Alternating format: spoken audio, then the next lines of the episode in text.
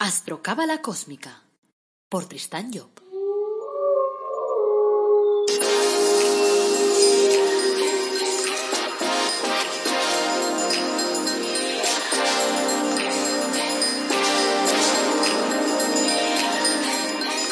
Astrocábala Cósmica, episodio 39. Te brindo una calurosa bienvenida a Astrocábala Cósmica, el podcast en el que hablamos de astrología cabalística y de cábala de forma amena, directa y clara, de aplicar en el día a día. Soy Tristan Job, tu astrólogo, cabalista y escritor cósmico, y llevo más de 30 años trabajando la cábala. Hoy es miércoles 27 de mayo de 2020. Este es el episodio 39 y como cada miércoles nos toca hablar de cábala. El título del episodio de hoy es La creación según la cábala. Antes quiero recordar que en la web del Árbol Dorado Academy pues ofrecemos cursos gratuitos y productos de crecimiento personal como el Árbol de la Vida personalizado o los Ángeles personalizados. O sea, te dejo el enlace en las notas del episodio. También aprovecho para hablarte de mi último libro, La búsqueda de la felicidad a través del árbol de la vida, que lo encuentras en Amazon. Y tienes el enlace también en mi página web tristanjob.com. Está en versión papel y en versión ebook. He recibido últimamente muchas preguntas en relación con la cábala y con el rol del ser humano en la creación. Y voy a intentar facilitar algunas posibles respuestas. A ver si consigo de esa manera, pues no sé, aclarar algo. Vamos a ver. Como mínimo vamos a intentarlo. A ver, ¿cómo es arriba es abajo?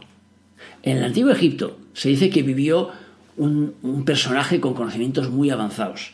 Se llamaba Hermes Trismegisto y desarrolló una serie de conceptos que vienen en un librito que se llama El Kibalión, que pueden ilustrar de alguna forma lo que queremos trabajar ahora. Uno de ellos rezaba como es arriba es abajo y como es abajo es arriba. Hermes nos acercó con esa frase, pues de alguna forma, a la comprensión del funcionamiento universo. Porque de ella, por ejemplo, podemos deducir que si estudias y comprendes el funcionamiento de tu cuerpo, serás tan de, capaz de entender y de comprender pues el funcionamiento de la galaxia. Eh, por ejemplo, en el cuerpo, arriba, ¿qué tenemos? La cabeza y abajo los pies. Con la cabeza podríamos decir que ahí está la sede del mecanismo pues que nos lleva al pensamiento. Mientras que en los pies podríamos decir que sostienen nuestro edificio humano. Si aplicamos la realidad de Hermes, podríamos decir que lo que está arriba, es decir, tus pensamientos, será un día la realidad con la cual andarán tus pies, o sea, la parte de abajo. De este modo, podríamos interpretar que los pensamientos pueden convertirse en acciones, que en realidad es su principal objetivo en la, vida. Esta relación que debe llevarnos a pensar en positivo, para poder obtener buenos resultados. Tenemos un libro en el mercado en el que se llama El secreto, que en su tiempo tuvo mucho éxito, que se trata precisamente de proyectar la realidad que tú querías para que se cumpliese. Pero claro, si piensas en negativo, ¿qué es lo que sucede?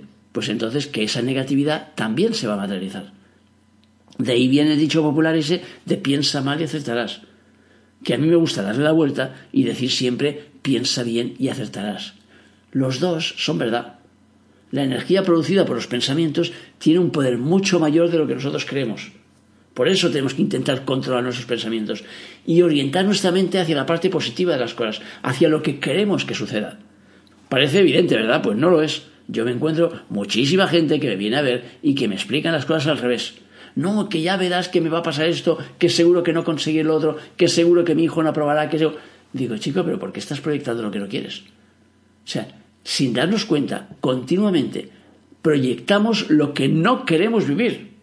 Por tanto, comprender y aplicar, digamos, día a día las leyes que imperan arriba, nos ayudará, a lo de arriba entre comillas, claro, a conocer mejor nuestro aquí abajo. O sea, a medida que te conoces y que comprendes mejor tu realidad, empiezas a tener un mayor control sobre tu vida. Dejas de sentir entonces como que las circunstancias se sobrepasan, que las anécdotas pues pueden contigo. Y empiezas a tener, a tener esa agradable sensación de que tú estás dirigiendo tu propia realidad. Y mola mucho, te lo advierto. O sea, empiezas a tener la sensación de que tú tienes el mando a distancia. Tener el mando a distancia significa no permitir que los demás te hagan enfadar, por ejemplo, o te saquen de tus trasillas con demasiada facilidad, porque eres tú quien dirige tu película. En cambio, si dejas el mando a distancia a otra persona, significa que esa persona, cuando aprieta el botón de los gritos, tú gritas, cuando aprieta el del enfado, tú enfadas, y así. Y claro, no mola nada, o sea que el mando lo tienes que tener tú. Eso no significa que de buenas a primeras seamos capaces de controlar el asunto, no. Pero cuando ya lo sabemos, lo que se trata es que cada vez le dejemos menos tiempo el mando al otro. Claro que suceden cosas en nuestra vida constantemente que nos sacan de las casillas, que nos hacen enfadarnos, que tal. Pero lo que se trata es de recuperar el mando. O sea, cuando tú estás viendo un programa de la tele y estás viendo que aquello que sucede te hace que empieces a insultar a ese que está en la tele, significa que te ha pillado el mando. Cuando te das cuenta te pares de ¿a dónde vas, bacalao? Vuelvo a retomar el mando.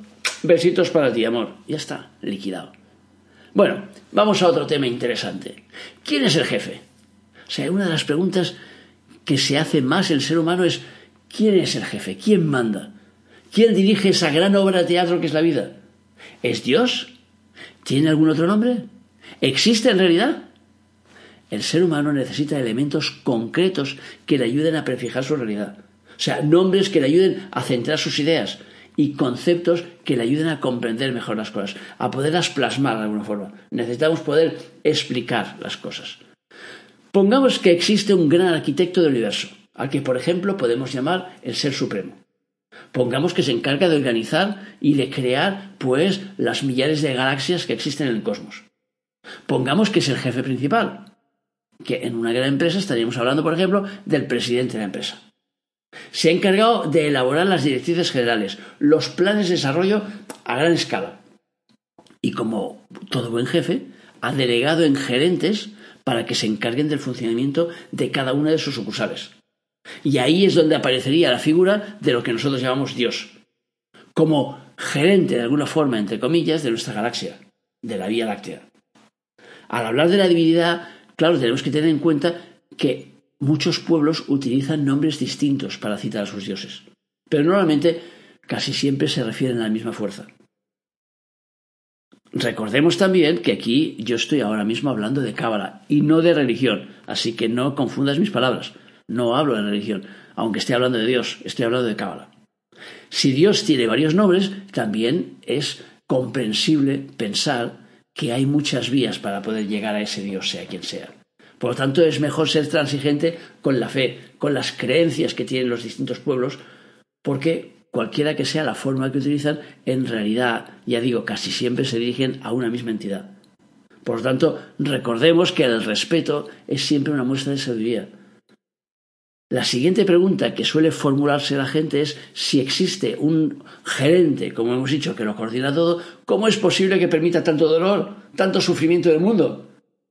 Claro que los humanos tenemos esa tendencia rara de buscar siempre un culpable. Siempre a nuestro alrededor tenemos que buscar quién es el culpable de la situación, quién es el culpable de lo que estamos viviendo. O sea, en lugar de responsabilidad nosotros de nuestros propios actos y de lo que sucede en nuestra propia realidad. O sea, es una forma, podríamos decir, de tirar pelotas fuera. O sea, si un niño tiene dolor de barriga, si un bebé llora porque está muerto de sueño, o una niña se cae del columpio o tiene dolor de muelas, ¿es culpa de sus padres? Se suele tener una visión de Dios muy limitada. Incluso algunos han llegado a dibujarlo con un látigo en la mano, mostrando a un ser represivo, que venga, que juzga a todo el mundo y que castiga, que está montado encima de una nube, vamos, por encima del bien y el mal. ¿Es culpable el gerente de una empresa de las acciones de cada uno de sus empleados? Él despliega una estrategia y después cada uno de esos empleados debe reportarle el resultado para que pueda volver otra vez a ajustar sus objetivos para la siguiente tanda. ¿Cómo vamos a acusarlo de que uno de sus empleados tenga migraña o que no haya vendido, que no haya vendido nada hoy, por ejemplo? Otro argumento utilizado para culpabilizar a Dios es que supone que tiene poderes ilimitados y que por lo tanto podría evitar todas las desgracias. Pongamos un ejemplo. Imagina que tu jefe te dice que un día te quedes en casa porque ha tenido la visión de que ninguno de los clientes te va a comprar. O imagínate que un padre le dice a su hijo, te, prohíbo que juegues al fútbol porque es que un día te van a dar una patada. Resultaría absurdo, ¿verdad? Pues la idea puede ser la misma si hablamos de Dios. Pongamos que elabora unos planes generales en su creación, para sus criaturas. Y sus criaturas deben desarrollar y aprender para luego reportar experiencias. Pongamos que su producto estrella, el ser humano, lo ha dotado del el libre albedrío y de la capacidad de rectificación. Él solo interferiría en el caso de que se pretenda romper el equilibrio básico, el esquema básico de su película en cuanto a especies, si una de sus creaciones estuviera en serio peligro. Por ejemplo, si interviniera cada cinco minutos para editar los entuertos que organizamos en la Tierra, claro, de golpe desaparecería el libre albedrío. Y al mismo tiempo la capacidad de aprendizaje, de experimentación. ¿Deben pasarse los padres toda la vida corrigiendo los errores de sus hijos? No, ¿verdad? Pues eso. Mientras repaso toda esa, esa charla y tal, eh, había una noticia en la prensa que decía que en, el ave, en la construcción del AVE de Barcelona se habían malversado o desviado, como lo queramos llamar, 82 millones, que no saben dónde ir a parar. Y que además se han utilizado materiales que no eran los adecuados, que eran de baja calidad. ¿Podríamos decir que el arquitecto que ha dibujado el trazado es el responsable? La Segunda Guerra Mundial, por ejemplo, fue pues muy triste, evidentemente como todos los conflictos. Causó muchos muertos, pero un enfoque en perspectiva nos, nos, permitiría darnos cuenta que se superó en ella un escollo muy importante, el nazismo. O sea, muchas personas en el mundo comprendieron que una visión totalitaria como la que representaba el partido de Hitler puede resultar desastrosa para la sociedad en general. Es el ser humano quien ha elegido esa vía. La vía del contraste, la de crear oscuridad para ser de alguna forma conscientes de la importancia de la luz. O sea, nosotros propiciamos la dualidad en cada uno de esos actos y luego nos quejamos de los resultados. Entonces, ¿de qué nos sirve eso de echar la culpa a Dios? Es que tenemos ahí un Dios malo. ¡Ay, Dios mío, Dios mío, Dios mío! ¡Qué mal lo ha hecho Dios! Pero claro, si la imagen de Dios nos la imaginamos como la de, la de un arquitecto que diseña unos planos, pues claro, que vayas a buscar al arquitecto porque el edificio tiene luminosis probablemente no tenga ningún sentido. ¿Por qué? Porque el arquitecto ha dicho los, los, elementos que había que utilizar, ha dicho cuáles eran los, los, ingredientes. Luego, el que ha tenido que realizar la obra es el que ha sisado, es el que ha, mangado después por el camino y ha decidido poner menos, menos eh, cemento en la obra porque así se ahorraba un poco de pasta o así ganaba por otro lado o así se llevaba como hacían antes hace, hace años que se llevaban cuando hacían obras y tal, se llevaban siempre, siempre todos alguna, algún, algún ladrillo para casa para hacer sus propias obras. O sea que. Bueno, vamos a otro tema interesante. Los días de la creación. En más de una ocasión has oído aquello de que Dios dividió su trabajo en siete días cósmicos, ¿verdad? Bueno, se dice que en el primer día de la creación Dios se dividió como en pequeñas fracciones, como si hubiera creado muchas sucursales para su empresa. A esas filiales las llamó espíritus vírgenes. Es un poco como si Dios hubiera dividido en millones de pequeñas partículas o chispas, se hubiera dividido el mismo, como sucede cuando enciendes una bengala. A esas pequeñas partículas pongamos que les ha confiado la misión de colonizar la galaxia, como hacían antes los exploradores, para recoger información y tal sobre cómo funcionan todas las cosas cuando las experimentas. Gracias a esa investigación, Dios podría nutrirse y elevar su nivel de conciencia para mejorar la próxima obra. Entonces, esos espíritus vírgenes adquieren una conciencia individualizada, que se refleja en el ser humano actual. Así a esas pequeñas partículas las podríamos llamar ego superior o nuestro Dios interno. Y este ego dispone de tres vehículos para poder conseguir experiencias en la Tierra. El cuerpo físico, el cuerpo emotivo, nuestras emociones, y el cuerpo mental, nuestra mente, nuestras ideas. Pero bueno, eso es un tema a tocar más adelante. Entonces volvamos al tema ese de los días de la creación. Se dice que nuestra humanidad empezó su evolución en el primer día de la creación y que el nivel de conciencia de esas chispas en ese primer día era semejante al de los actuales minerales, o sea, muy básico. Se podría decir de alguna manera que los humanos actuales fueron, entre comillas, minerales en ese primer día. Pero es un poco más complejo. Esta comparación puede dar una idea aproximada de un nivel de conciencia y de un nivel que era muy elemental. Por tanto, no es decir es que éramos minerales, no, estamos en el estado de conciencia de minerales que es distinto, que es el primer estado de conciencia, el más básico. Después del primer día de la creación vino lo que llamamos una gran noche cósmica, que debe entenderse como un periodo de asimilación de las experiencias. Es como pararse a reconsiderar lo experimentado para poder continuar. Si eso lo aplicamos de forma práctica en nuestra vida, diríamos que es bueno entonces utilizar la noche pues para poder realizar tareas de reconsideración, para intentar asimilar las experiencias vividas durante el día. O sea, años atrás recuerdo que había un dicho que decía consúltalo con, con tu almohada. Sería ideal pues que dejáramos pasar un mínimo de una noche antes de tomar una decisión importante en nuestra vida. Para poder obtener respuestas, lo bueno sería dormirse, por ejemplo, pensando en el asunto que te preocupa, formulando mentalmente la pregunta que te interesa. Y al despertar, pues pongamos que la noche debería haber depositado la respuesta en tu conciencia, a lo mejor a través de los sueños. Y lo mejor en ese caso sería que tomes nota de lo que has soñado para intentar después interpretarlo. Si te cuesta recordar lo que has soñado, pues lo que interesa es prestar atención a las anécdotas que suceden durante ese día. Fíjate en los detalles llamativos. No sé, si te seduce un anuncio, si escuchas un mensaje, si, yo qué, yo qué sé, si, si te das con una valla publicitaria que se te, se planta ahí delante y que, y que te da un mensaje y te dice, ahora es el momento. Entonces tú intentas mezclar eso, juntarlo con la pregunta que tú has realizado. O sea, el universo siempre contesta. Lo que ocurre que a menudo nosotros lo que queremos es que, claro, que nos lo escriba en la agenda. Entonces, no, hay que interpretarlo porque es un lenguaje distinto al habitual.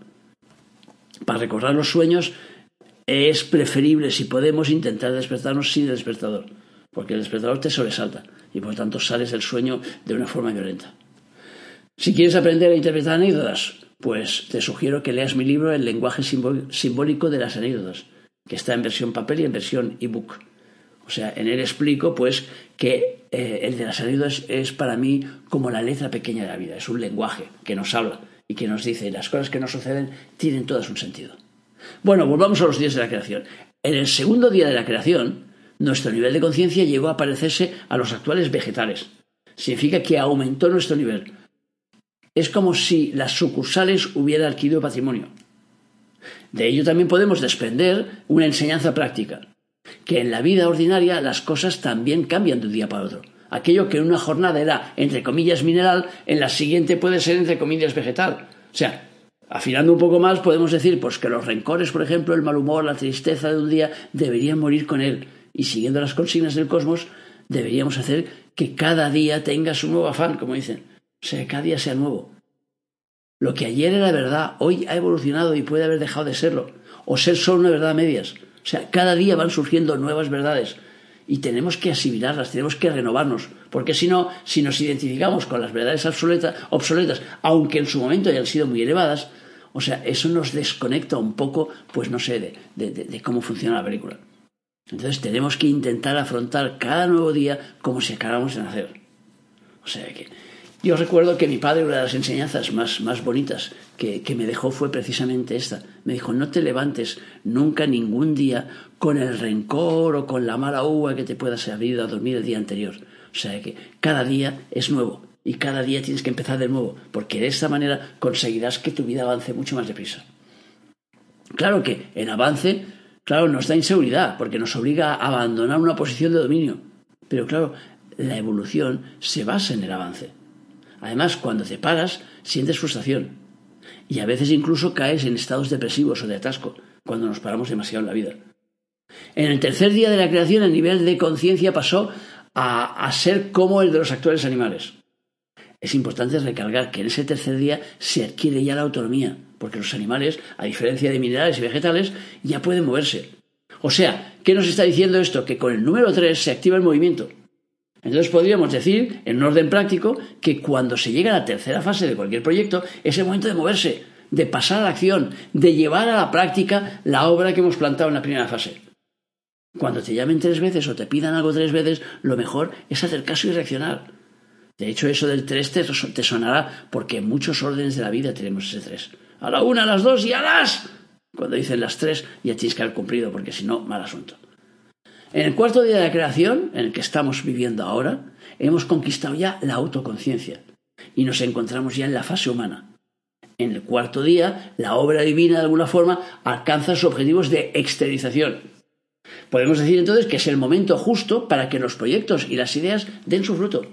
Es un, periodo, es un en el que tenemos que recoger resultados de lo que hemos sembrado el primer día. Si hemos cuidado bien nuestra obra, el fruto, claro, será abundante, será apetitoso y además nos dará la posibilidad de plantar una nueva semilla. Antes solía decirse que se necesitaban cuatro años para que una empresa diera beneficio.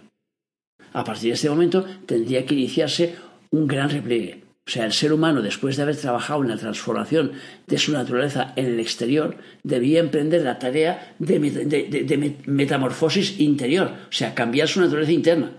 Eso significa que a una edad determinada, que simbólicamente a través de la cábala decimos que se sitúa hacia los 42 años, porque es la mitad del ciclo de vida de 84, que es el que llamamos el ciclo de Urano, cuando llegamos a esa edad, que es, podemos decir, entre comillas, la mitad de la vida, tendríamos que invertir la orientación. O sea, si hasta entonces habíamos estado luchando por crecer, por enraizarnos, por conseguir un trabajo, por tener una vida estable, por fundar una familia, por tener éxito, etc., lo que podría entenderse como un, acercamiento a la, materia, a conseguir experiencias materiales, después de haber logrado todo eso, se trata entonces que invirtamos los mandos y que nos encaminemos hacia el espíritu. Es decir, que empecemos a profundizar en nuestra personalidad, a conocernos mejor, a liberarnos de ataduras. O sea, es el momento del desapego. Y cuidado, desapego no significa que tiremos todo por la ventana. Desapego significa simplemente que no estemos ligados a la materia. Es decir, que no estemos forzosamente enganchados a la historia material, sino que utilicemos lo que tenemos, la materia que tenemos alrededor, simplemente para poder realizar experiencias. Si nos vamos un poquito en el futuro, diríamos que el quinto, el sexto y el séptimo día forman parte, pues eso, de nuestro futuro.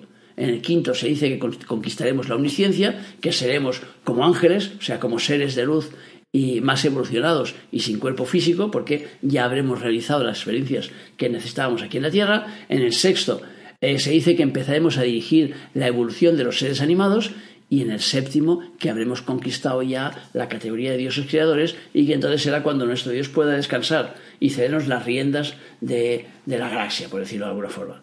Por eso nos dicen las, escrituras que el séptimo día Dios descansó. Tendremos entonces la capacidad de dirigir nuestra propia creación, siendo este uno de los, de los principales objetivos del ser humano, o sea que en nuestro devenir evolutivo. Por eso resulta tan necesario experimentar con todo lo que caiga en nuestras manos. O sea, comprendiendo esto, eh, entenderemos que si nosotros estamos siguiendo un orden evolutivo, lo que se trata es que experimentemos al máximo.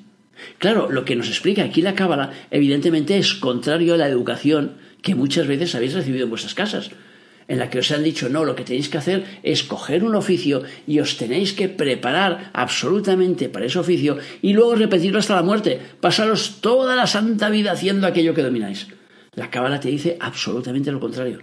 El ideal es que realices tantos oficios como puedas, que te dediques a tantas cosas como puedas, que experimentes en todos los terrenos que puedas. Importa un bledo que seas un experto o no, pero experimenta todo lo que puedas. O sea que experimenta con las plantas, mete las manos en la tierra para ver lo que es plantar una planta. Y si eres abogado, experimenta en los diferentes campos de la abogacía. No te quedes como matrimonialista toda la santa vida, sino que unos años haces el tema de matrimonio y otros haces el tema de las empresas y otros, pues yo qué sé, defiendes gente en los tribunales. O sea, lo que se trata es que experimentemos, porque el juego de la vida está montado en base a eso, en base a que nosotros vayamos subiendo niveles de experimentación vayamos cada vez más allá y vemos que tenemos una estructura montada, una estructura lógica.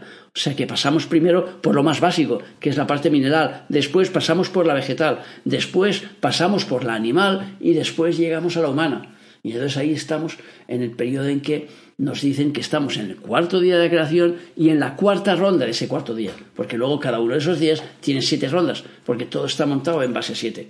Por eso nuestra vida está montada en base a siete. Por eso tenemos siete días. Por eso tenemos siete planetas principales.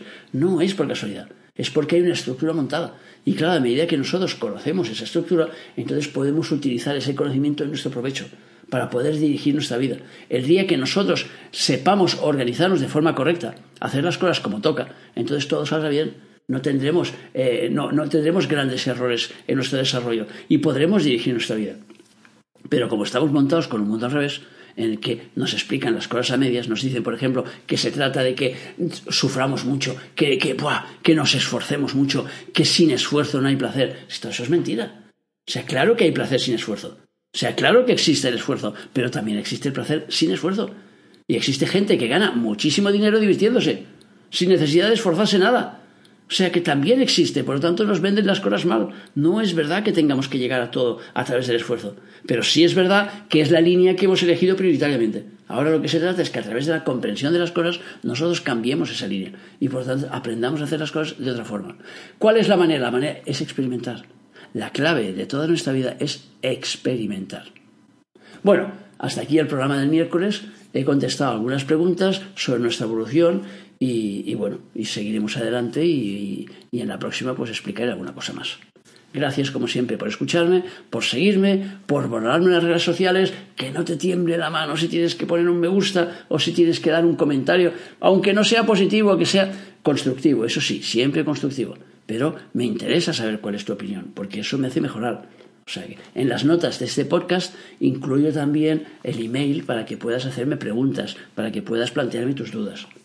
Recuerda que para ampliar la información sobre el árbol de la vida, que es el esquema principal de la cábala, pues puedes comprar mi próximo, ahí mi próximo, puedes comprar mi último libro, La búsqueda de la felicidad a través del árbol de la vida, que está a la venta en Amazon. Te recuerdo que el viernes tenemos otro interesante eh, episodio, así que espero que lo escuches. Y como siempre, me queda solo desearte un día muy feliz y que recuerdes nuestro lema apasionate, vive, cambia.